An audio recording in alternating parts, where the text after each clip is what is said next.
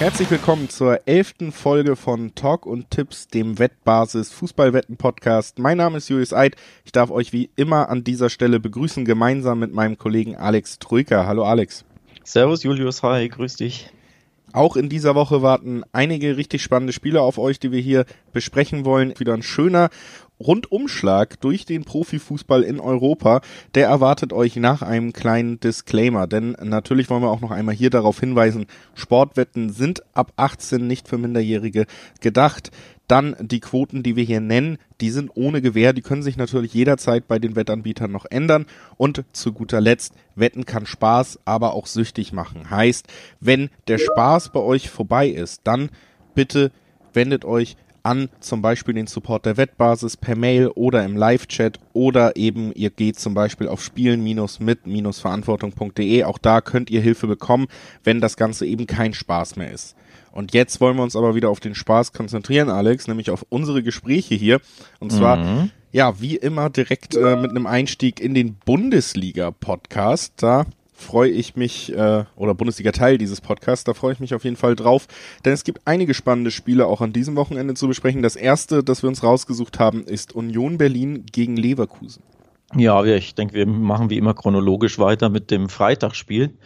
Und das ist ziemlich knackig. Dritter gegen Fünfter. Das ist ein Topspiel. Es ist nach wie vor ja etwas ungewohnt, das Wort Topspiel zu verwenden, wenn Union Berlin ähm, dabei ist. Aber so muss man es einfach betiteln. Das ist eine der Top-Mannschaften in dieser Saison. Von daher ein richtig knackiges Freitagabendspiel. Ja, du hast völlig recht, habe ich tatsächlich sogar auch, äh, wenn man das, äh, die Namen erstmal liest, Union Berlin gegen Leverkusen, also gut ein Mittelfeldteam gegen ein Team, was versucht in die Champions League zu kommen, aber eigentlich sprechen wir jetzt über ja zwei Teams, die auf jeden Fall aktiv um die Champions League Plätze kämpfen, so wie es im Moment aussieht.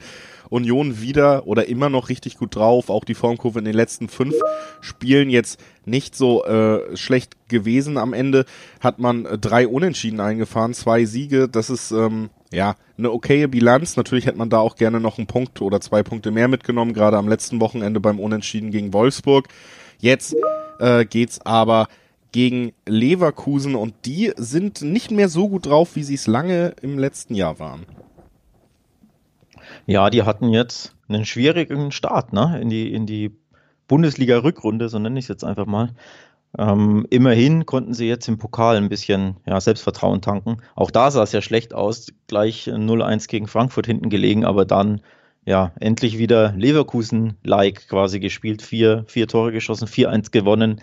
Das war, ja, das tat der Bayer, ähm, der Werkself Bayer natürlich sehr, sehr gut bisschen überraschend für mich auch. Ich hätte nicht gedacht, dass sie sich von diesem 0-1 so gut noch erholen können, vor allem weil ja die letzten Wochen jetzt nicht unbedingt darauf, dafür gesprochen haben.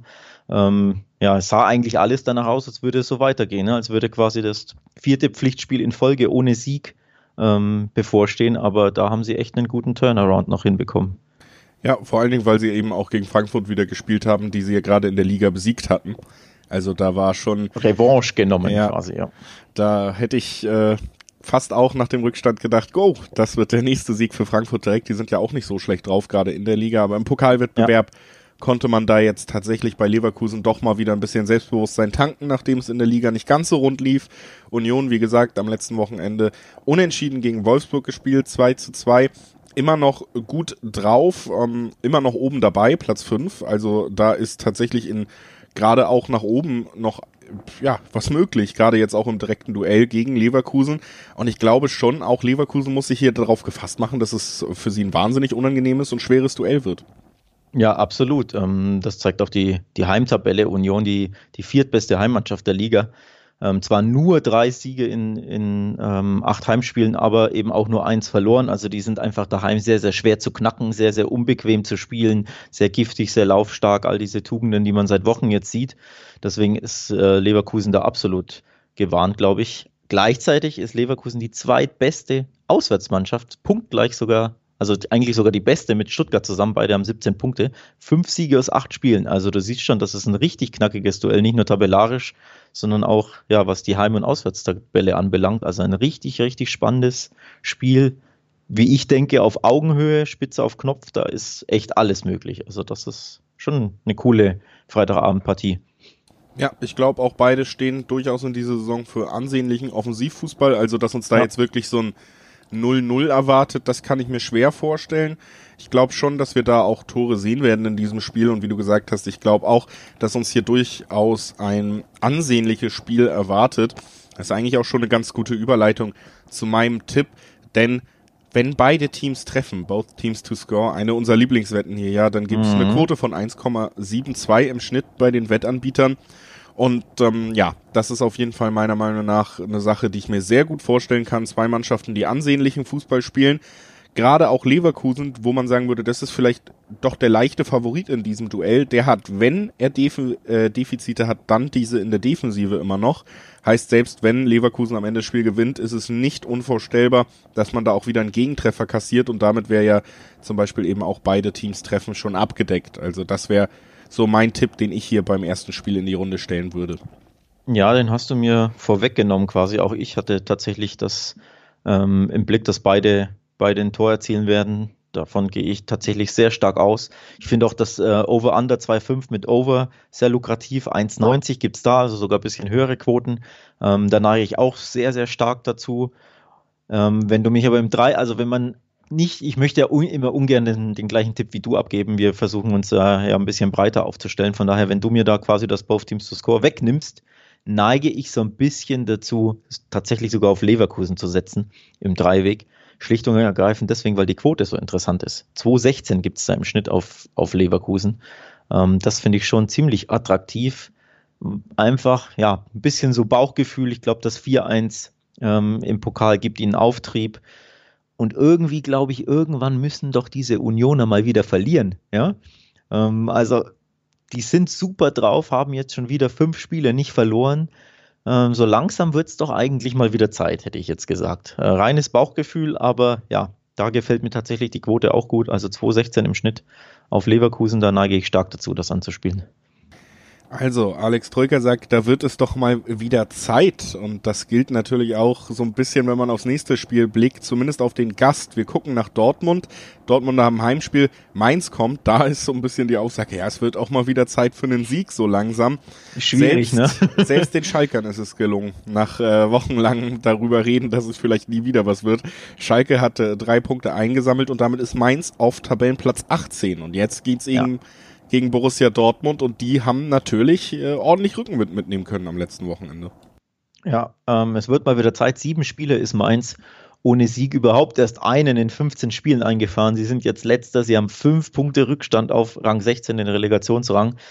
Also das sieht schon ein bisschen düster aus, erst recht, weil, wie du es angesprochen hast, die Schalker gewonnen haben. Sprich, ja, jetzt konntest du nicht mal noch mehr nach unten blicken, sondern jetzt bist du ganz unten. Ähm, dementsprechend, ja, viel schwerer kann es ja kaum werden, ähm, jetzt nach Dortmund zu fahren, die eben ja zu, zu Hause zwar anfällig sind, das muss man auch betonen. Also in der Saison schon drei Heimniederlagen in sieben Spielen, das ist erstaunlich, finde ich. Ähm, die Gründe sind vielfältig. Ich glaube, das würde jetzt den Rahmen sprengen, darüber zu sprechen, was die Gründe genau sind. Aber das zeigt schon, die sind auf jeden Fall verwund, verwundbar, die Dortmunder zu Hause. Nichtsdestotrotz sehe ich da kaum Chancen für, für die Mainzer, einfach weil sie so schlecht drauf sind, ähm, weil sie diesen Negativlauf haben und eben weil, wie du es angesprochen hast, die Dortmunder jetzt wieder mächtig Selbstvertrauen tanken konnten durch zwei ja, Big Points gegen Wolfsburg und gegen Leipzig. Beides Tabellennachbarn, beides Konkurrenten, würde ich fast schon sagen, um das internationale Geschäft. Da zwei Spiele ähm, oder beide Spiele zu gewinnen, sechs Punkte einzufahren, muss, muss dem BVB Rückenwind geben war vor allen Dingen auch einfach unfassbar wichtig erstmal, um die Stimmung überhaupt noch hochzuhalten. Man hat den Trainer bei Dortmund ja auch gewechselt und ähm, danach hat man jetzt auch nicht unbedingt eine spielerische Verbesserung auf allen Ebenen gesehen, die sich das viele stimmt. erhofft haben. Also es ist ja kurioserweise bei Borussia Dortmund sieht man seit fünf, sechs, sieben Jahren, dass diese Mannschaft eben immer mal gerne einbricht und jedes Mal wird nur behauptet, Mensch, eigentlich können die mehr, vielleicht können sie gar nicht mehr, wer weiß es schon, aber ähm, ja, auf jeden Fall wurde auch bei diesem Trainerwechsel wieder eigentlich schon so spekuliert, gut, jetzt befreit er die jungen Wilden und ab morgen reißen sie wieder die Liga ein und das war eben nicht der Fall, gab auch noch ja. eine Niederlage gegen Union Berlin. Ähm, deswegen enorm wichtig, dass man jetzt diese beiden Spiele gegen die direkte Konkurrenz, du hast es angesprochen, gewonnen hat und auch äh, gerade gegen Leipzig zumindest in der zweiten Halbzeit mal wieder wirklich das gezeigt hat, was sich viele Fans auch wünschen, was sich das Umfeld wünscht, nämlich wirklich Spielfreude, individuelle Klasse, der dann selbst die beste Defensive der Liga von Leipzig nicht gewachsen war in dem Moment und einfach auch ein Horland, der jetzt nach seiner Verletzung tatsächlich wieder bei 100 Prozent ist. Der hat ja in den letzten Spielen entweder noch gefehlt oder wirkte noch relativ platt und noch nicht wieder komplett im Rhythmus. Jetzt ist der, ja, sagen wir mal, zweitbeste Stürmer der Liga, Alex, der ist jetzt wieder da. Ähm, das hat man in der zweiten Halbzeit hervorragend gesehen, wie unfassbar wichtig er für den BVB ist, welche Qualitätssteigerung er hat. Ähm, ich glaube, das war das letzte Tor, das Kopfballtor, ne? Ähm, das hat das er ja das erste, das 2-0. Was das 2-0? Ja. Ja. Ähm, das hat er ja zu ja, 70, 80 Prozent selbst eingeleitet durch, durch ein Dribbling, das fast schon an Messi erinnerte, wie er sich da behauptet, wie er sich durchschlängelt, wie er den Ball weiterleitet. Also es war ja absolute Weltklasse. Ähm, und zwar ja mit einer Aktion, die man von ihm eher so nicht erwartet oder kennt. Also da allein hast du gesehen, was für eine Wucht dieser Spieler hat, welche, welche ähm, ja, Wichtigkeit er für den BVB hat und eben welche Qualitätssteigerung er die, ähm, dieser Mannschaft bringt. Also das allein ist schon ein unfassbarer Trumpf, den der BVB hat. Und wenn der jetzt wieder in Topform kommt, dann wird es sehr, sehr schwer für die Mainzer. Also ich habe da ehrlich gesagt wenig Hoffnung. Ich glaube zwar nicht unbedingt dran, dass die Mainzer eine Packung kassieren, denn dafür war der BVB vor allem in der ersten Halbzeit gegen Leipzig auch noch ja, zu bieder, sage ich mal. Also es war ja wirklich nur die zweite Halbzeit war ansehnlich. Man sollte das echt äh, nicht vergessen, dass auch gegen, gegen Leipzig in, in Halbzeit 1 das sehr, sehr biedere Fußball war. Von daher glaube ich jetzt nicht, dass irgendwie Mainz aus dem Stadion geschossen wird. Aber nichtsdestotrotz erwarte ich da ehrlich gesagt wirklich einen Sieg und zwar eigentlich einen recht ja, komfortablen, sage ich mal. Zumindest von der Art und Weise her. Ja, also ich könnte mir vorstellen, dass Mainz durchaus es erstmal wieder dem BVB schwer macht, ja. weil man hat ja sogar auch gegen Bayern zum Beispiel gesehen, da stand sogar noch der Interimstrainer Jan Sievert nur an der Seitenlinie, jetzt ist ja Svensson als neuer Trainer da, dass sie durchaus bereit sind, gegen Spitzenteams alles reinzuwerfen. Und ich glaube schon, dass die Mannschaft da auch immer noch intakt ist, was komisch wirkt, wenn man sich die Ergebnisse anschaut, aber wenn man sich so die Spielverläufe anschaut, würde ich da jetzt nicht unterstellen, dass man da teilweise Angst haben muss, wie letztes Jahr bei Spielen von Bremen oder dieses Jahr von Schalke oder so. Also da ist, glaube ich, schon noch die Motivation da, dem BVB ordentlich was entgegenzuwerfen. Aber in der jetzigen Verfassung beider Teams würde ich hier dann auch am Ende sagen, das ist so ein Spiel, da rechne ich einfach mit dem Favoritensieg. Und äh, Favoritensieg umgemünzt in, in Tipps ist für mich immer schon fast ein Handicap, Alex. Ja, Deswegen, liegt auf der Hand. Ne? Äh, kann man da natürlich auch gerne mal gucken, wie sieht das denn aus und äh, da wäre es zum Beispiel so, dass du immer noch nur die 1,55 Quote auf Dortmund kriegst. Mhm. Also auch die Wettanbieter sind davon überzeugt, dass das wohl ein deutlicher Sieg werden könnte für Borussia Dortmund. Ich würde mich da einfach anschließen. Ja, überrascht mich kein Stück, logischerweise, liegt wirklich auf, dann, auf der Hand. Ähm, wie gesagt, ich glaube jetzt nicht unbedingt an so ein 5-0 oder irgend sowas, aber immer wieder die Betonung, Handicap ist halt auch einfach nur schon mal ein 2-0 oder 3-1. Ne? Also keine besonderen herausragenden Ergebnisse, wo du den Gegner irgendwie äh, abschießt, aber halt einfach ein ganz normaler, komfortabler Sieg. Ähm, von daher, ja, ist das ein sehr, sehr naheliegender Tipp. Die Quoten sind natürlich logischerweise nicht sonderlich berauschend im Dreiweg auf, auf Dortmund. Na, da gibt es nur eine 1,20. Das ist jetzt so lukrativ nicht, um das anzuspielen. Ähm, also da sieht man auch, wie klar als Underdog die Mainzer gelten. Eine 13,70 gibt es im Schnitt auf die 2. Ähm, also das spricht schon auch Bände. Ich glaube auch die Wettanbieter ähm, ja, trauen den Mainzern da wirklich sehr, sehr wenig zu. Wenig überraschend tun auch wir das nicht. Genau, und äh, ich würde sagen, wir können direkt eigentlich weitergehen zum nächsten Spiel, Alex. Und da sind dann besagten, die besagten Konkurrenzen, Konkurrenten, die von Borussia Dortmund in den letzten Wochen geschlagen wurden, am Start. Wolfsburg spielt nämlich jetzt im direkten Duell gegen Leipzig. Und das ist ein Spiel, da glaube ich, äh, ja auch das, wo wir gerade noch bei den Dortmundern waren, vielleicht sogar auch aus deren Perspektive durchaus interessant, denn da könnte ich mir vorstellen, dass die direkte Konkurrenz mal wieder Punkte liegen lässt, um das so anzu Teasen. Ja, muss ja folgerichtig passieren, wenn die gegeneinander spielen. Ne? Richtig, ey, also ich äh, würde jetzt vor allen Dingen mal Richtung Leipzig schielen und das wäre dann meine steile These, wahrscheinlich sogar diese gesamten Aufnahme, dass Aha. das hier Wolfsburg gegen Leipzig ein Spiel ist, wo ich mir eine Punkteteilung durchaus vorstellen kann. Jetzt habe ich natürlich vorgegriffen, aber wir werden jetzt mhm. natürlich auch noch drüber sprechen, warum das so ist. Für aber mich, Einspruch, ja. ist denn ein Unentschieden eine dermaßen steile These? Ich meine, der, der Quotendurchschnitt liegt bei 3,60, also auch die Wettanbieter ja, rechnen da fast schon mit einem Unentschieden. Das ist jetzt keine herausragende Unentschiedenquote, muss man auch dazu sagen. Von daher, so gewagt ist dein Tipp auch nicht, lieber Julius. Ja? Ja, gut, okay, dann. aber dann, äh, ja, fühle ich mich natürlich nur noch sicherer, wenn ich das hier vertrete. Ähm, also, du hast die Quote schon genannt, ein Unentschieden. Für mich ein Ergebnis, was ich mir hier durchaus vorstellen kann. Ich finde, dass man bei allen guten Ergebnissen von Leipzig vor allen Dingen herausstellen muss, dass das oft darin begründet war in den letzten Spielen, dass die Defensive sehr gut ist. Sind ja jetzt selbst nach den drei Treffern von Dortmund erst bei zwölf Gegentreffern und damit mhm. mit Abstand die beste Abwehr der Liga.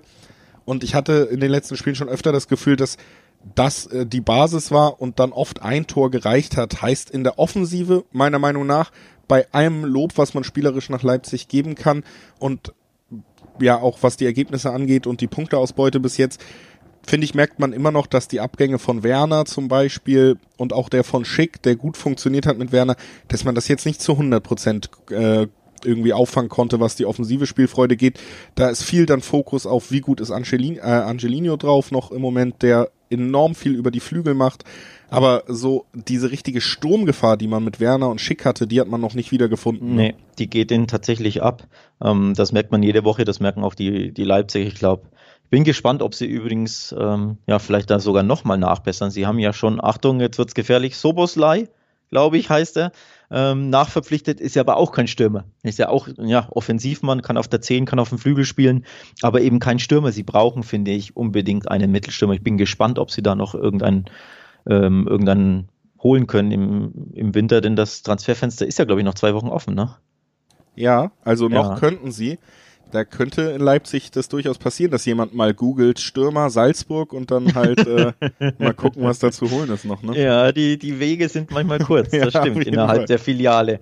Ähm, ja, also das ist tatsächlich ein Problem. Ich möchte jetzt ein bisschen mit Statistiken deinen Tipp untermauern, denn nochmal, er ist nicht, also dein Unentschieden-Tipp ist nicht so gewagt, wie man vielleicht denkt. Wolfsburg hat noch kein Heimspiel verloren. 17 Punkte aus sieben Heimspielen, fünf Siege, zwei Unentschieden. Wolfsburg hat die beste Heimdefensive der Liga mit nur sechs Gegentoren. Also auch das spricht dafür, dass es sehr, sehr schwer wird für die Leipziger. Gleichzeitig, Achtung, Leipzig schon vier von sieben Spielen in der Fremde nicht gewonnen. So, also da spricht schon auch Statistik, beziehungsweise ja, formmäßig ähm, schon auch einiges dafür, dass Leipzig da wirklich wieder ähm, Punkte liegen lassen könnte, ob das alle drei sind oder ob man eben sich mit dem Remis ähm, äh, trennt. Beides tatsächlich, ja, für mich wäre beides nicht ungewöhnlich, muss ich echt, muss ich echt sagen. Ich würde auf jeden Fall sagen, dass diese Spielbesprechung in die Geschichte dieses Podcasts eingeht. Ich glaube, es ist das erste Mal, dass du versuchst mir zu erklären, warum mein Tipp besser ist, als ich ihn mache. also, das stimmt. Das, das, stimmt. das ähm, ist auf jeden Fall äh, lobend zur Kenntnis genommen. Hast du denn ja, auch noch einen Tipp ich, oder würdest du dich dem Unentschieden anschließen? Ich möchte mich, ähm, was ich noch kurz loswerden will, ist, dass trotz dieser ähm, Statistiken trotzdem Wolfsburg der Underdog ist, mit Quoten von 3,70 im Schnitt auf den Heimsieg. Also die finde ich tatsächlich ein bisschen, ein bisschen sehr hoch. Gibt eine äh, 2-0 im Schnitt auf Leipzig. Also das ist mir auf Wolfsburg ja ein Ticken zu hoch. Ich hätte die vielleicht eine 3-0 im Schnitt oder so erwartet, aber eine 3,70 finde ich schon sehr, sehr hoch. Von daher, ja, das lohnt sich fast schon, einfach da die Quote anzuspielen. Vom Bauchgefühl her würde ich tatsächlich aber eher ja, so Richtung doppelte Chance X2 gehen. Also ich, dass Leipzig verliert, das fände ich, fände ich ein bisschen überraschend. Ähm, ich glaube, Nagelsmann macht den nochmal ein bisschen Feuer nach der Niederlage gegen Dortmund, die die Leipziger sehr, sehr geschmerzt hat. Ne? Übrigens muss ich dich auch da wieder loben. Du hast die prognostiziert. Du hast den Dortmund-Sieg in der letzten Episode richtig getippt. Ich hatte es falsch. Ich hatte da 1x äh, Leipzig, also auch da. Ja, Credit. Ähm, von daher, weiß ich nicht, vielleicht vertraue ich dir wieder beim Tipp. Da kennst du ja. dich mit den Leipzigern gut aus. ja, du, also ich äh, würde mal so sagen, wer kann, der kann. Ja. Und oh äh, oh dann, ja, lass uns dieses Spiel doch auch damit abschließen, dass wir zumindest uns so zur Hälfte auf dieses Unentschieden einigen konnten. Mhm. Du gehst dann den Weg, der natürlich ein bisschen sicherer ist, einfach, um quasi noch einen zweiten von den drei Spielausgängen abzudecken mit dem X2. Ist natürlich auch eine legitime Möglichkeit, wenn man sich jetzt nicht hundertprozentig sicher ist, dass man Unentschieden plus Favoriten, da hast du ja also jeden wahrscheinlichen Spielausgang auf den ersten Blick zumindest abgedeckt. Schöne Sache. Schöne Sache ist übrigens auch immer wieder der amüsante Bundesliga, äh, die amüsante Bundesliga-Vorschau auf wettbasis.com. Auch für dieses Wochenende ist die schon lange wieder erschienen und auch da möchten wir wie jede Woche nochmal drauf verweisen. Das heißt, nicht nur zu den Spielen, die wir hier besprechen, sondern zu allen Spielen, die in der Bundesliga anspielen, gibt es dann ganz, ja, eine ganz amüsante Vorschau, Quoten, Wissen und das Ganze in einer sehr schönen Art aufbereitet. Die amüsante Bundesliga-Vorschau jetzt auf äh, wettbasis.com abrufbar. Da der kleine Hinweis für uns, bevor wir eben auch mit unserer amüsanten Bundesliga-Vorschau weitermachen. Unsere amüsante Bundesliga-Vorschau geht in Stuttgart weiter. Stuttgart gegen Gladbach. Ich verrate mal interner, Alex. Du hast gerade im Vorgespräch gesagt, oh, das wird ein 4-4. Ja. Was glaubst du? Äh, wird es wirklich eins?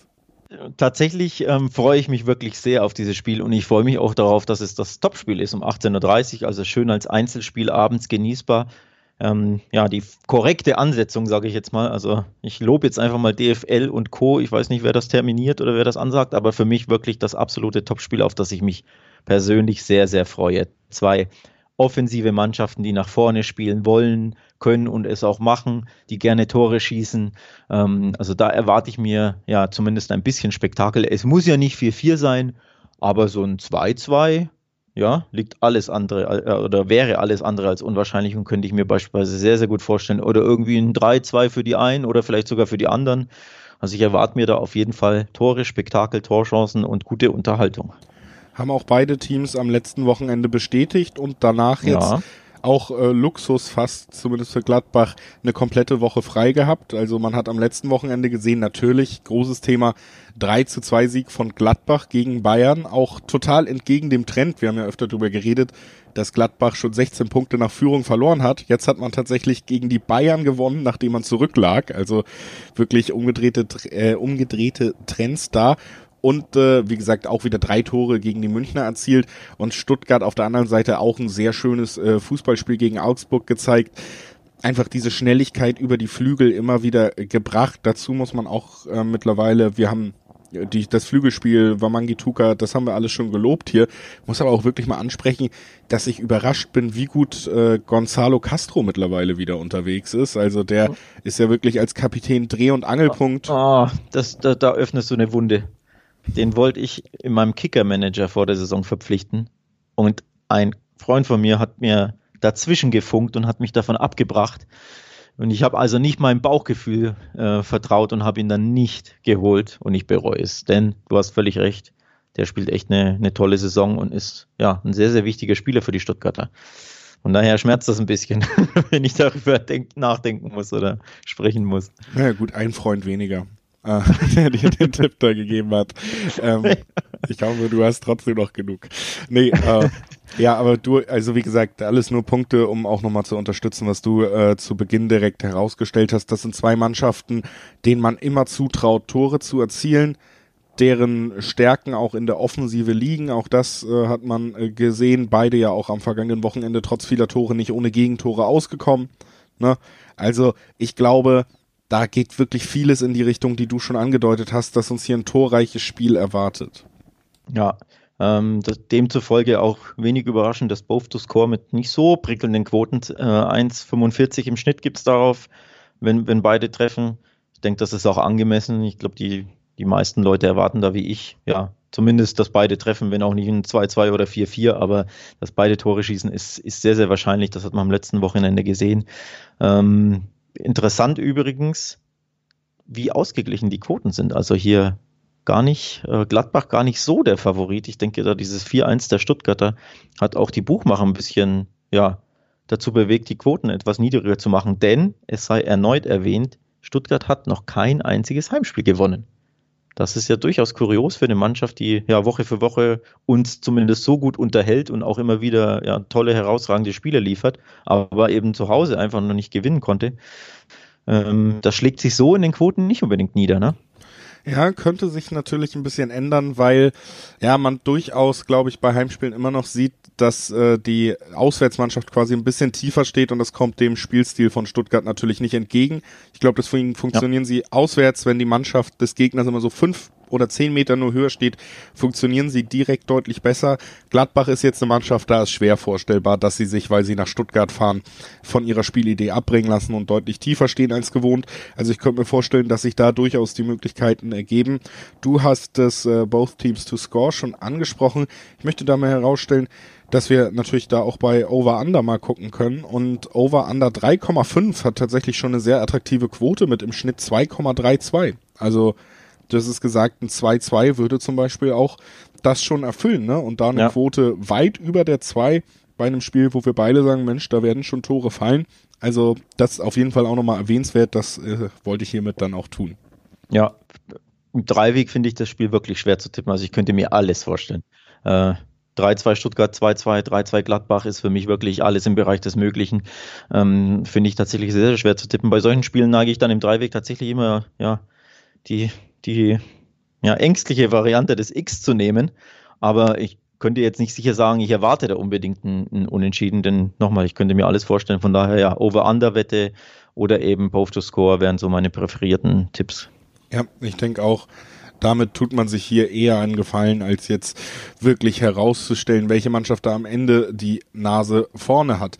Und das gilt tatsächlich auch für das nächste Spiel, über das wir sprechen müssen. Und das ist ein bisschen überraschend, finde ich, wenn man sich anguckt, wer da auftreten wird.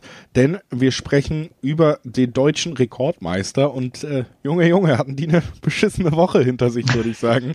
äh, erst in Gladbach verloren und jetzt tatsächlich in der zweiten Runde des DFB-Pokal. Das letzte Mal ist es in der Saison 2000, 2001, denke ich, äh, passiert, also vor 20 Jahren gegen den FC Magdeburg. Da sind sie das letzte Mal in der zweiten Runde rausgeflogen. Jetzt sind sie gegen den Zweitligisten Holstein Kiel rausgeflogen. Wahnsinn. Und ja, äh, die Probleme gerade in der sehr, sehr wackeligen Defensive gehen weiter bei den Münchnern.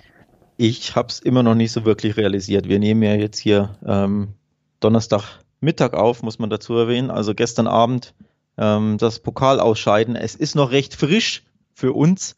Und nochmal, so wirklich verstanden habe ich es nicht, wie das passieren konnte.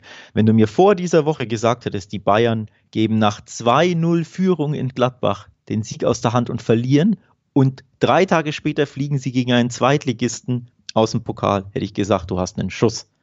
Also ja, in, natürlich in Gladbach kannst du mal, ähm, kannst du mal äh, verlieren oder zumindest Punkte lassen. Das ist jetzt so unwahrscheinlich nicht, aber beides zusammen und dann nach 2-0 Führung. Für mich absolut unerklärlich, was die Bayern da gemacht haben und wie sie das Kunststück zusammen äh, geschafft haben, da sich zweimal ja zu blamieren, fast schon, muss man sagen. Also eine absolute Blamage natürlich das Pokal aus. Dann auch noch nach Elfmeterschießen. Dann hat auch noch Neuer keinen Elfmeter gehalten. Das ist ja nochmal überraschend für mich. Also Manuel Neuer, hallo? Da kann man doch mal einen Elf Elfer halten. Also du siehst, ich habe das alles noch nicht so ganz verarbeitet und deswegen ja, habe ich dieses Spiel noch so gar nicht äh, richtig äh, greifbar und tue ich mich ad hoc mit dem Tipp ein bisschen schwer, weil ja, was die Bayern da gemacht haben, ich, ja. bin, ich bin ratlos, du merkst es. Die Hörer merken ja, es. Ja, zu Recht. Äh, geht mir ja nicht unbedingt anders. Äh, das Spiel gestern noch auch beruflich begleitet. Bis kurz vor Mitternacht gab ja noch Verlängerung, Elfmeterschießen. Und äh, ja, auch die schlechteste Variante, die du im Endeffekt erwischen kannst als Münchner. Ne? Eh die höchste ja. Belastung aller Mannschaften, was Pflichtspiele angeht. Jetzt kommt noch die Club-WM ja auch noch zwischendurch, die bloß sonst keiner in der Liga spielen nicht der breiteste Kader und dann musst du im Pokal erst über die volle Strecke mhm. gehen. Also alleine das Beispiel Lewandowski ist ja, zeigt ja gut, wo es hingehen sollte. Wurde am Anfang auf der Bank gelassen, na, wir müssen auch mal schon. Nach 70 Minuten merkst du, das ist immer noch ein enges Spiel. Dann geht's in die Verlängerung. Lewandowski spielt wieder über 60 Minuten im Schneesturm auf dem Acker in Kiel. Also viel schlechter kann's ja für die Belastungssteuerung auch nicht mehr laufen. Und am Ende nimmst du nicht mal das Weiterkommen mit. Das ist, das ist eine Geschichte, ich musste kurz an HSV denken, so hört sich das an, wenn ich das erzähle. Und nicht, äh, als würde man über den FC Bayern reden. Also, das ist schon Wahnsinn, was da passiert ist. Und ich glaube, das steckt auch durchaus in den Knochen. Ich finde, das Interessante ist, dass es eben keine Ausrutscher sind, sondern dass du ein klares Muster siehst, dass die Defensive mhm. einfach nicht gut genug ist mhm. gerade. Du hast ja. in der Liga schon sehr viele 24 Gegentreffer kassiert. Da ist man mit Abstand nicht äh, bei den besten Defensiven dabei. Auch die ganze Konkurrenz bis runter zu Gladbach äh, auf Platz 7. Erst die haben wieder so viele Tore kassiert. Alle anderen Mannschaften, die sonst da oben stehen, haben weniger kassiert. Und lange Bälle gegen diese hochstehende Mannschaft, das ist wirklich mittlerweile, als wäre es ein Insider-Gag, ja. wie einfach das funktioniert. Kurzer Fun-Fact, der nicht Fun ist, sondern eigentlich ja, verrückt ist die Bayern haben genauso viele Gegentore kassiert wie Bielefeld und Bremen. Ja, unfassbar. Nach 15 Spielen wohlgemerkt, wenn es jetzt der dritte Spieltag wäre, ne, und du hättest irgendwie, ja, ein blödes Spiel, hast du drei, vier kassiert, okay. Aber nach dem 15. Spieltag genauso viele wie Aufsteiger Bielefeld.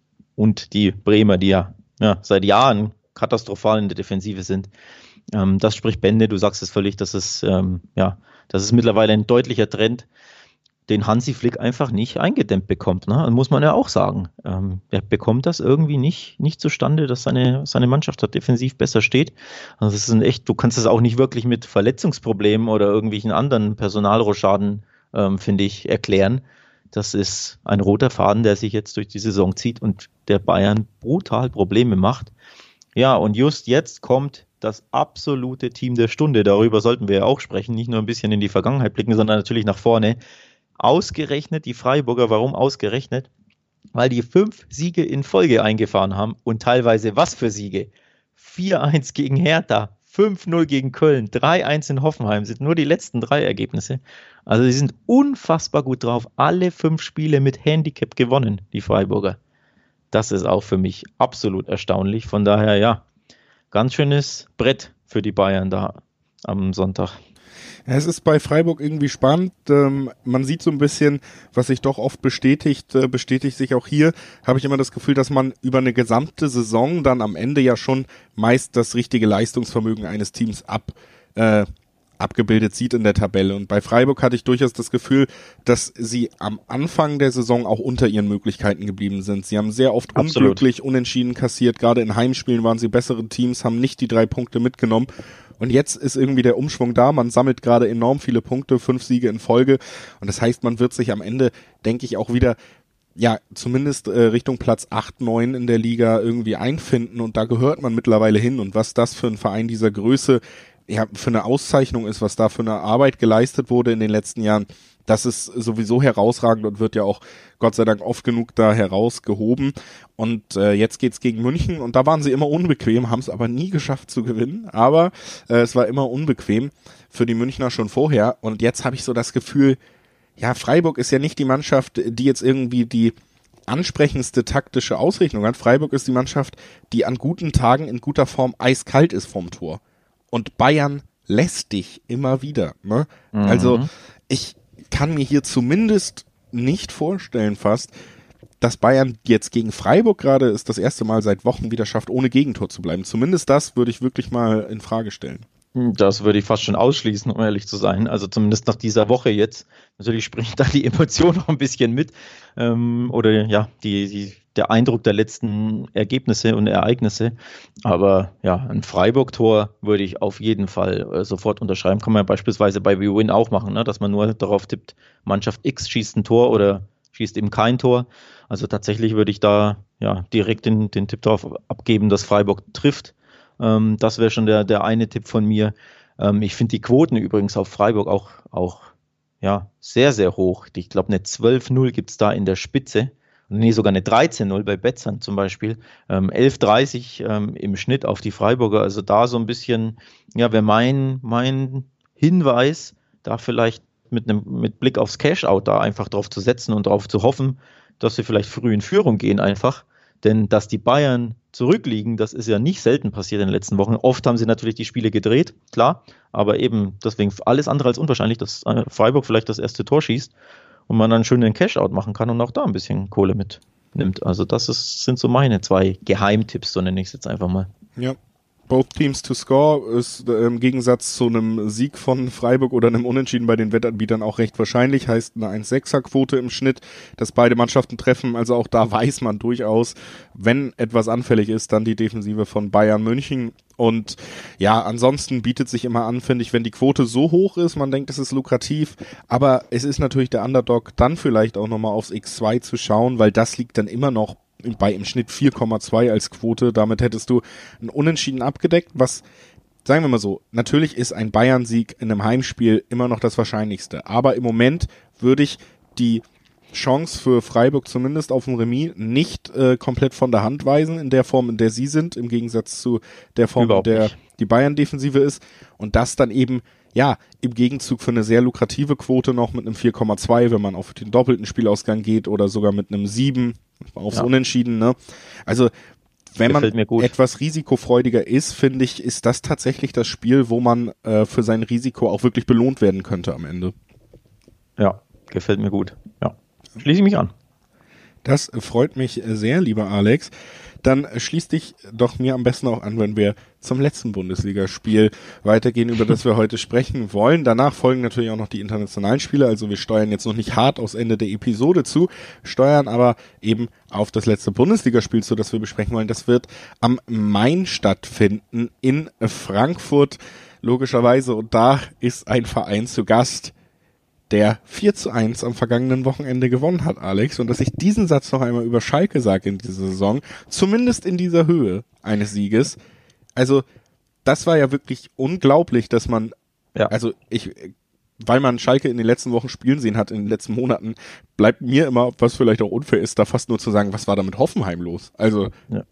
unglaublich. Dass du, dass du überrascht bist, überrascht mich wiederum nicht, denn ich spreche ja seit zehn Folgen mit dir über diese Schalke und du hast ich glaube, wir hatten sie in wirklich jedem Spiel, äh, in jeder Folge thematisiert und du hast jedes Mal gesagt, keine Chance. Niemals werden die wieder gewinnen. Also ich glaube, du hättest denen wirklich auch nicht zugetraut, dass sie überhaupt noch einen Sieg einfahren. Dass dieser jetzt kommt, ist das eine, aber nochmal völlig richtig ähm, angesprochen, dass er mit 4-1 auch noch zustande kommt gegen Hoffenheim, denen ja, ja immer wieder eigentlich auch gute Dinge zuzutrauen sind, war schon ein bisschen erstaunlich. Ich fand den Schalker Sieg jetzt nicht so komplett überraschend, denn ja, Wundertüte Hoffenheim, wir hatten es, glaube ich, auch thematisiert. Aber die Höhe ist natürlich schon krass. Vor allem, ja, dass einfach Schalke vier, überhaupt vier Tore schießen kann. Ne?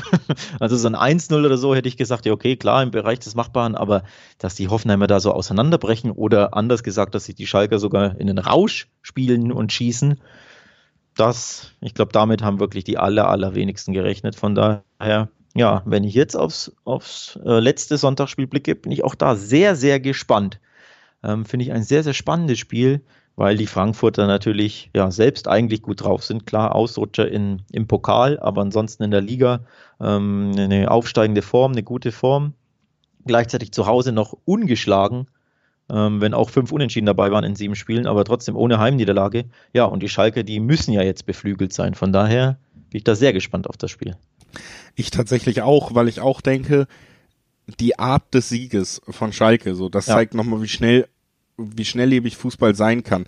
Eigentlich äh, muss man doch, auch wenn man ehrlich ist, sagen, so ein bisschen hatte man damit abgeschlossen, dass diese Mannschaft überhaupt um den Klassenerhalt noch mitspielen kann.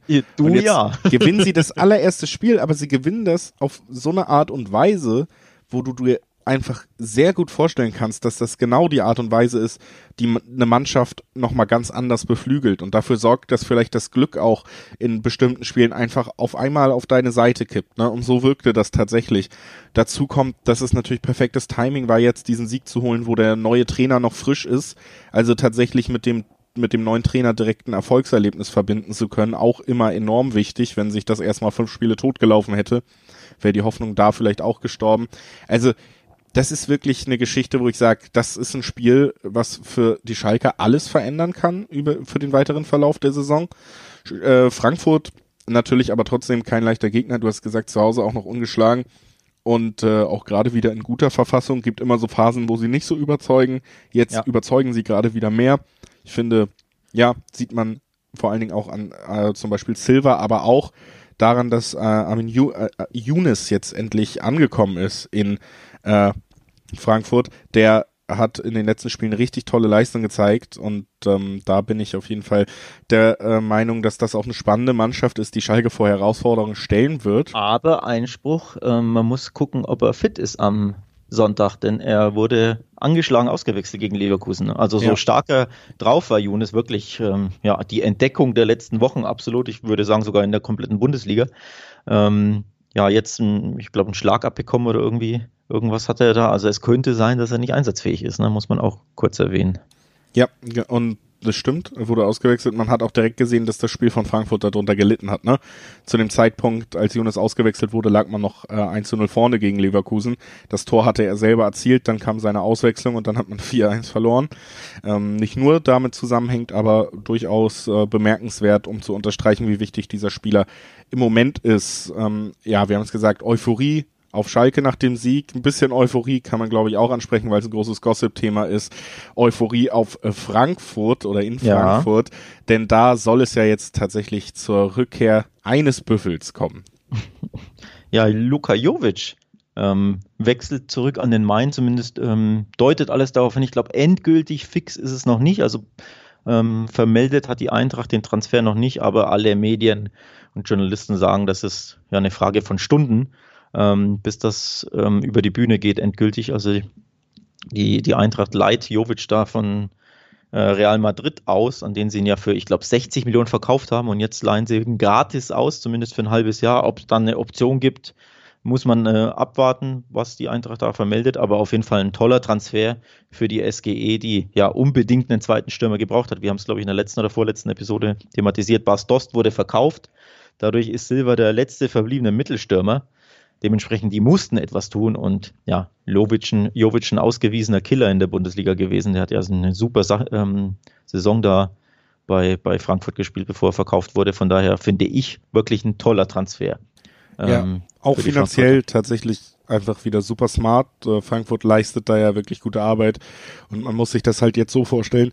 Im Endeffekt hat man äh, 4 Millionen für Bastost eingenommen, kriegt jetzt einen Jovic umsonst erstmal für den Rest der Saison und Real übernimmt so viel Gehalt, wird zumindest kolportiert in gewissen äh, Zeitschriften schon, dass er tatsächlich auf demselben Gehaltsniveau ist wie Bastos. Das heißt, du hast Jovic gegen Bastos getauscht und hast vier Millionen mehr auf dem Konto. Das ja. ist im Endeffekt Stark. das, was passiert ist. Und das ja. ist einfach ein guter Deal. Also wieder ja. mal Chapeau an Herrn Bobic, der absolut, seit Jahren absolut. Ja tolle Arbeit da leistet in Frankfurt. Ne? Mhm. Ne? Und ja. auch das äh, natürlich, äh, ja, jetzt zwei Teams, Frankfurt-Schalke, das Spiel, über das wir sprechen, die mit einer gewissen Euphorie und gewissen Vorfreude, glaube ich, auch in dieses Spiel gehen. Am Ende würde ich, um das mal zu einem Ende zu bringen, tatsächlich äh, sagen, dass sich diese Euphorien so ein bisschen ausgleichen. Ich glaube nicht, auch wenn sie jetzt gewonnen haben, auch wenn es gut war, ich glaube tatsächlich nicht, dass Schalke die Mannschaft ist, die ähm, die ungeschlagen Serie zu Hause von Frankfurt brechen wird. Das kann ich mir in dem Sinne nicht vorstellen. Ich glaube aber tatsächlich, dass sie durchaus Schwung durch den Sieg mitnehmen werden.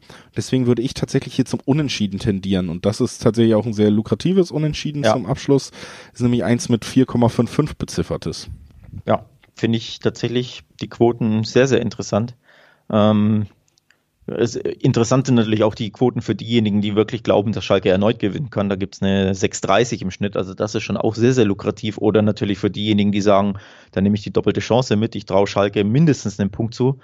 Ähm, da gibt es eine 2,60 im Schnitt aufs X2. Also auch das, ja, sehr, sehr lukrative Quoten für diejenigen, die ja, glauben, dass Schalke setzt jetzt auf den ersten Sieg gleich den zweiten hinterher nach 30 Spielen ohne. Das ist ja manchmal so, ne? Die berühmte Ketchupflasche. Der Kollege Baum, der entlassen wurde, hat sie ja öfters thematisiert. Bei ihm ja, ging, die, ging der Deckel gar nicht erst auf. Wer weiß, vielleicht kommt das Ketchup jetzt. Muss man abwarten. Ich persönlich, einen Sieg fände ich auch sehr, sehr überraschend. Ein Unentschieden tatsächlich weniger vor allem, wir haben es ja thematisiert, fünf der sieben Spiele ähm, der Frankfurter zu Hause endeten eben unentschieden. Von daher, ja, wenn die eins können, dann ist es die Punkte teilen daheim. Von daher würde mich das überhaupt nicht überraschen. Und die Quote ist natürlich sexy mit 4,50 im Schnitt. Von daher glaube ich, da sind wir uns einig. Da sind wir uns einig zum Abschluss der Bundesligaspiele, die wir besprechen wollen da äh, ja jetzt gerade äh, Schalke gewonnen hat und Frankfurt ja sowieso ganz äh, zufrieden zu sein scheint mit Adi Hütter, sind das keine Teams, wo Trainerentlassung auf dem Programm steht. Bei anderen Teams sieht es natürlich schon ein bisschen anders aus. Bei der Hertha langsam Labadia im Gespräch, dass er den Verein verlassen soll, ganz äh, stark angeschlagen nach der Niederlage gegen Schalke, der Hoffenheimer Coach Hoeneß zum Beispiel. Und auch darauf kann man tatsächlich wetten, wenn man Lust hat. Also nicht nur auf Spielausgänge, sondern zum Beispiel, wer ist der nächste Trainer, der gehen muss. Dazu gibt's auch auf der Wettbasis, auf wettbasis.com, einen sehr interessanten Artikel, der nochmal auf Stand vom 13., also von gestern, zusammenfasst, welche Trainer am meisten in Gefahr sind und dann natürlich direkt auch Quoten mitliefert.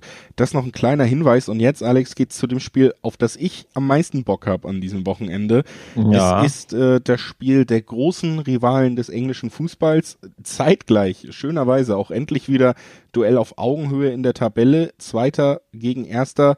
Liverpool gegen Manchester United. 19 Titel gegen 20 Titel.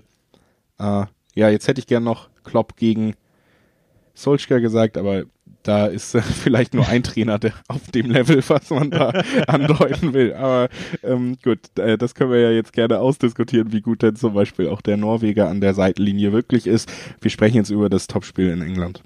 Ja, absolutes Topspiel hätte ich so auch nicht erwartet. Ähm, für mich absolut überraschend, dass Man United da jetzt auf Rang 1 ähm, rangiert durch ihren ähm, 1-0-Sieg in Burnley am Dienstag.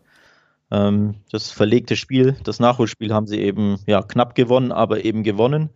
Dementsprechend drei Punkte Vorsprung vor Liverpool. Also nicht nur, dass sie Erste sind, ist ja durchaus überraschend, absolut überraschend für mich, wenn ich ehrlich bin. Ähm, aber auch noch drei Punkte Vorsprung. Sprich, ja, Menu könnte mit einem Unentschieden wunderbar leben. Anders gesagt, Liverpool ist da schon ein bisschen unter Druck und unter Siegzwang. Denn für die wäre ein Unentschieden zu Hause gegen Man United, gegen den großen Rivalen, natürlich eine absolute Enttäuschung. Ähm, nicht die erste in den letzten Wochen. Denn wenn wir darauf blicken, wie gut Liverpool drauf ist, muss man sagen, alles andere als gut. Drei Spiele ohne Sieg und sie haben dabei ein mickriges Törchen geschossen gegen West Bromwich, den vorletzten. Also du siehst schon, die Vorzeichen sind da alles andere als gut und Liverpool und ja, Jürgen Klopp, der Trainer des Jahres, der Welttrainer des Jahres, sind da absolut unter Zugzwang. Ja, das sind sie definitiv und dazu kommt eben, dass sie nicht nur vom Ergebnis her schlecht dastehen, sondern auch schlecht spielen. Also ja. ich habe äh, alle Spiele, auch die ja jetzt nicht zum Sieg geführt haben, tatsächlich über 90 Minuten gesehen. Und da muss man einfach sagen, das ist sehr oft uninspiriert und Liverpool ja. ist gerade eine der Mannschaften, finde ich, also ich glaube, die große Hoffnung ruht darauf, dass der Thiago-Transfer sich endlich rentiert im Ballbesitz, dass man da kreativer wird. Der war jetzt halt wieder lange verletzt, kehrte erst kurzfristig zurück. Ne? Aber du hast gesehen, selbst gegen die U23 von Aston Villa, gegen minderjährige Spieler und 18-Jährige, zur Halbzeit im FA Cup hat man es tatsächlich geschafft, bei einem 1-1 in die Kabine zu gehen. Ne? Ja. Und da ist man nicht mit einer B11 aufgelaufen, sondern tatsächlich Salah, Mané, beide auf dem Feld gewesen.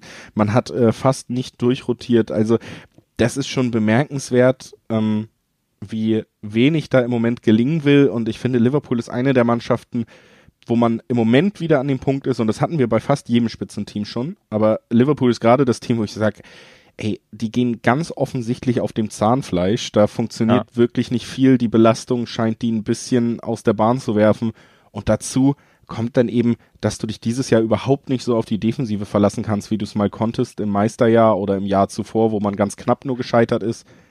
Ähm, ja, weil die Defensive ja auch, ähm, ich glaube, in 17 verschiedenen Anordnungen oder so gespielt ja. hat. Ich irgendwie eine, also die nagel mich nicht fest auf die Zahl, aber ich habe eine Statistik auf Twitter gesehen oder eine, eine Übersicht, wo die Innenverteidigerpärchen ähm, von Liverpool in der Saison aufgezählt wurden und irgendwie. Ja, du hast gesetzt im Moment Fabinho, der ja ähm, kein gelernter Innenverteidiger ist, der den Job in Ordnung macht und daneben, weil Joel Martip als dritte Wahl nach den verletzten Gomez und Van Dijk auch sehr verletzungsanfällig ist, ist eigentlich ja. abwechselnd Reese Williams, ein 19-Jähriger, bei dem ich ganz ehrlich sagen muss, da habe ich noch nicht das Potenzial gesehen, dass er sich bei diesem Verein festspielen wird auf diesem Niveau. Der gefällt mir selten wirklich gut. Und ein Nat Phillips, der sonst gebracht wird, der ist 23, war mal ein halbes Jahr in Stuttgart ausgeliehen, daher kennt man ihn vielleicht auch noch in Deutschland. Da waren sie noch in der zweiten Liga. Und auch der ist natürlich jetzt nicht ansatzweise auf dem Niveau von den drei genannten Innenverteidigern, die ich gerade genannt habe. Ne? Dazu ja, kommt dann selbst, eben. Selbst Henderson hat ja da gespielt in, in Southampton, war glaube ich Hendo in der, war die, in der Innenverteidiger, ja. da hat man äh, Innenverteidigung, da hat man auch gesehen, dass er ja nicht unbedingt das seine präferierte oder beste Position ist. Ähm, von daher ja, Liverpool logischerweise da sehr, sehr geschwächt hinten und das führt natürlich dazu, dass das ganze Gebilde fragil ist. Ähm, das ist ja klar, ne? von hinten baut sich die Mannschaft so ein bisschen auf quasi und wenn du hinten schon immer wackelst oder anders gesagt, wenn du natürlich Puzzleteile aus dem Mittelfeld in die Abwehr stecken musst, ne, dann passt die Abwehr nicht, die ist nicht eingespielt, dann passt das Mittelfeld nicht mehr, weil da das Zusammenspiel nicht funktioniert. Ja, und dann wackelt die ganze Mannschaft und das ist, glaube ich, das Hauptproblem aktuell dann fehlen vor allen Dingen auch die wichtigen Bälle nach vorne. Ne? Du merkst, dass Van Dijk einfach im Spielaufbau, du hast keinen Spieler, der von hinten die Bälle so zielgenau nach vorne spielen kann, auf äh, in die letzte Reihe direkt auf Manet und Salah. Du hast äh, im Mittelfeld im Moment ja, wie gesagt, ein Thiago, der noch nicht in Form ist, dem ich das durchaus zutrauen würde, da vielleicht mehr äh, Kreativität auch mal auf den Platz zu bringen. Im Moment musst du oft auf Stabilität setzen, weil du die Abwehr unterstützen mussten. Mhm. Weinaldum ist der Spieler mit den meisten Minuten. Das ist ja jetzt nicht der klassische äh, Zehner, sag ich mal, der da im Mittelfeld aufgeboten wird. Du hast leider Diogo Jota länger verletzt, der super drauf war und eigentlich die Tore beigesteuert hat in den Wochen zuvor, wo man noch gewonnen hat, die wichtigen Tore. Auch der fehlt. Also bei Liverpool läuft es einfach nicht wirklich rund, aber andererseits war das schon öfter auch der Fall, dass man vor einem Spiel in Enfield gesagt hat, richtig gut sind sie nicht drauf. Verloren haben sie da trotzdem seit drei Jahren nicht mehr. Ja, das stimmt. Also das darf man wirklich, wirklich nicht außer Acht lassen, so übrigens, abergläubisch ja. wie das klingt, aber es ist immer noch Enfield, ne? Ja, übrigens, ähm, wie ja, fragil Liverpool ist oder wie, dass sie wackeln und dass sie nicht gut drauf sind, schlägt sich auch in den Quoten nieder. 2,0 im Schnitt gibt es auf den Heimsieg im Dreiweg. Also ich kann mich nicht erinnern, wann die Quote zuletzt bei Liverpool bei dem Heimspiel über die 2 rutschte oder dass die 2 vorne zu sehen war. Von daher, das spricht ja auch schon Bände. Ne? Die Buchmacher merken natürlich da die Formkurven beider Mannschaften ähm, an und dementsprechend, ja, glaube ich, würden die wenigsten überrascht sein, wenn dieses Spiel mal nicht gewonnen wird zu Hause, denn sie sind zu Hause eigentlich unbesiegbar, aber wenn es einer jetzt mal schaffen kann in der aktuellen Form beider Teams, dann ist es tatsächlich, würde ich sagen, Manchester United. Ja, vor allen Dingen auswärts äh, gegen Top-Team, das liegt einfach der Spielausrichtung von Solskjaer. Also ja. dieses Konterspiel, das ist das Einzige, was man wirklich lobend erwähnen kann auf seiner Trainerzeit, würde ich behaupten. Also äh, er hat jetzt einfach geschafft, dass diese Mannschaft wieder ein in einem Lauf ist. Das hatten sie in der letzten Rückrunde auch schon mal und da scheint er das Team wirklich positiv motivieren zu können. Das muss man zugute halten. Spielerisch fehlt mir weiterhin mit Ballbesitz so ein bisschen der Schritt zum Top-Team zurück. Das habe ich einfach unter ihm noch nie gesehen, aber gegen den Ball im Umschaltspiel über Spieler wie Rushford, das äh, Konterspiel, da sind sie herausragend gut. Das waren sie wirklich seit er angefangen hat. Das muss man auch gutieren. Und das könnte halt gegen Liverpool, gegen eine wackelige Defensive, gegen ein Team, was hoch anläuft, das könnte genau die richtige Ausrichtung sein. Ne? Ja, sie sind die auswärtsstärkste Mannschaft der Liga. Acht Spiele, sieben davon gewonnen, eins unentschieden. Also noch ungeschlagen auswärts. Und ich meine sogar gelesen haben, sie haben seit einem Jahr in der Fremde in der Premier League nicht mehr verloren. Ähm, Habe ich irgendwo auf Twitter aufgeschnappt. Konnte ich jetzt nicht schnell recherchieren, aber ich glaube, wenn sie, also oder anders gesagt, wenn sie jetzt am Wochenende in Anfield auch ungeschlagen bleiben, dann haben sie quasi das Kalenderjahr voll gemacht ähm, in Premier League Auswärtsspielen ungeschlagen zu bleiben. Können ja die Hörer vielleicht selbst noch nachrecherchieren. Mir fehlt ein bisschen die Zeit dazu, aber auf jeden Fall zeigt das schon mal auf, ja, wie unbequem Manchester United auswärts zu bespielen sind, wie gut sie das machen, wie gut ihr Konterspiel, ihr Umschaltspiel funktioniert über Rashford, Martial und Co. Ähm, und ja, wie schwierig das natürlich für Liverpool wird am Wochenende. Und jetzt frage ich dich, traust du tatsächlich Manchester den Auswärtssieg zu? Wird diese unglaubliche Liverpool-Heimserie enden. Äh, ich tippe entgegen allem, was wir gesagt haben und würde auf Liverpool tippen tatsächlich. Einfach weil natürlich. ich die Zweierquote tatsächlich für Liverpool in Anfield attraktiv ja, finde. Und man attraktiv. muss wirklich nochmal herausstellen, dass Liverpool nicht immer guten Fußball gespielt hat. Das war seitdem Klopp da ist. Gerade mit Ball ist es nicht die ansehnlichste Mannschaft, die es gibt in Europa. Aber was sie bewiesen haben, immer seit er da ist, ist, dass sie da sind, wenn es sein muss. Und jetzt äh, glaube ich, das ist so ein Spiel, der jeder Spieler, der da auflaufen wird, nach der Ansprache von Klopp in der Kabine, wird vielleicht sogar äh, über die Motivation stolpern, die ihn aus den Ohren fällt auf dem Weg zum, zum Spiel. Also das, ich glaube einfach, das ist so ein Spiel, da kommen sie zurück in die Spur und danach stolpern sie wahrscheinlich wieder gegen ähm, West Ham oder so, aber das ist, ja. das ist jetzt ein Klopp-Spiel, das holt er sich. Ja. Ähm, man muss natürlich da, dazu erwähnen, auswärtsstärkstes Team Man United, heimstärkstes Team Liverpool, 7-1-0 zu Hause. Also beide gehen mit 7-1-0 ins Rennen. Das ist schon auch, äh, oder das spricht allein schon für die Stärke und Attraktivität dieser, dieser Partie. Für diejenigen übrigens, die sich im Dreiweg vielleicht nicht ganz trauen, ähm, hätte ich auch zwei, zwei andere Tipps. Also, dass beide Mannschaften ein Tor schießen werden, halte ich für sehr, sehr wahrscheinlich. Also aufs Both to Score Yes ähm, gehen würde ich, dazu würde ich stark neiden, neigen. Ähm, oder tatsächlich, man nimmt die doppelte Chance mit, dass man sagt, naja, 1x, Liverpool zu Hause unbesiegbar, aber das Unentschieden ist super gut vorstellbar, weil Liverpool so, äh, Manchester United so, so stark drauf ist und Liverpool eben nicht. Also da nimmt man vielleicht die doppelte Chance mit 1x, da gibt es eine 1,30 äh, im Schnitt. Also die beiden Tipps ähm, habe ich auch ganz oben auf dem Zettel. Finde ich auch beide ziemlich interessant. Ja, würde ich dir auf jeden Fall recht geben. Das äh, würde damit, glaube ich, auch unser Gespräch abschließen in England. Wir haben äh, relativ lange jetzt sogar über dieses Spiel gesprochen. Gehen wir in die Serie A zurück. Das zweite Mal, dass wir in diesem Podcast Italien besuchen. Es ist äh, wieder ein Spitzenspiel und es ist wieder ein Spiel mit Inter Mailand, über das wir sprechen werden. Dieses Mal sind die Nerazzurri die Hausherren, denn die alte Dame kommt vorbei. Ja, das ist ein Topspiel, auf das man sich wahrscheinlich in ganz Italien freut, völlig zu Recht freut. Ähm, sehr, sehr spannend. Da ein ja, kleines Erzrivalen-Duell, das natürlich auch tabellarisch super, super spannend ist. Ähm, wenn der zweite gegen den vierten ähm, spielt. Übrigens, dass Juve nur der vierte ist und nicht in dem Fall der zweite, ist für mich sehr, sehr überraschend und ich denke für dich auch und für die Hörer auch. Die haben nur 33 Punkte aus 16 Spielen eingefahren und liegen schon sieben Punkte hinter dem AC Mailand.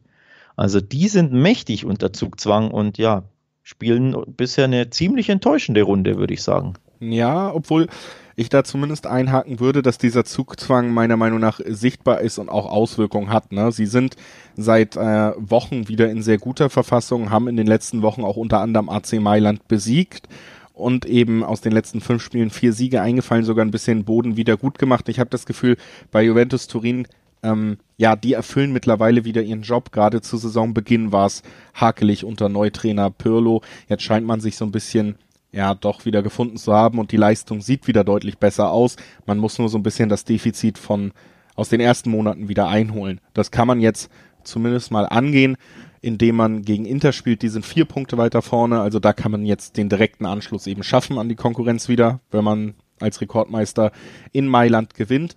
Inter ist jetzt zwei Spiele ohne Sieg in der Liga, hat erstmal äh, überraschend liegen lassen, 2-0 verloren und dann jetzt auch gegen die Roma im Duell zwischen zweiten und dritten auch nur ein Remis mitgenommen am Ende. Ähm, gut gestartet in dem Duell und dann ja so ein bisschen durch ja auch eigene Dummheit würde ich fast sagen noch das Unentschieden von Rom kassiert und das nur mit einem Punkt übers Ende gebracht. Also die Formkurve tendiert tatsächlich ein bisschen Richtung Juventus Turin und egal wie gut eine Mannschaft drauf ist, sagen wir, ist es immer schwer in Italien zu sagen, Juventus Turin ist nicht der Favorit, auch wenn sie gerade nicht die beste Saison spielen.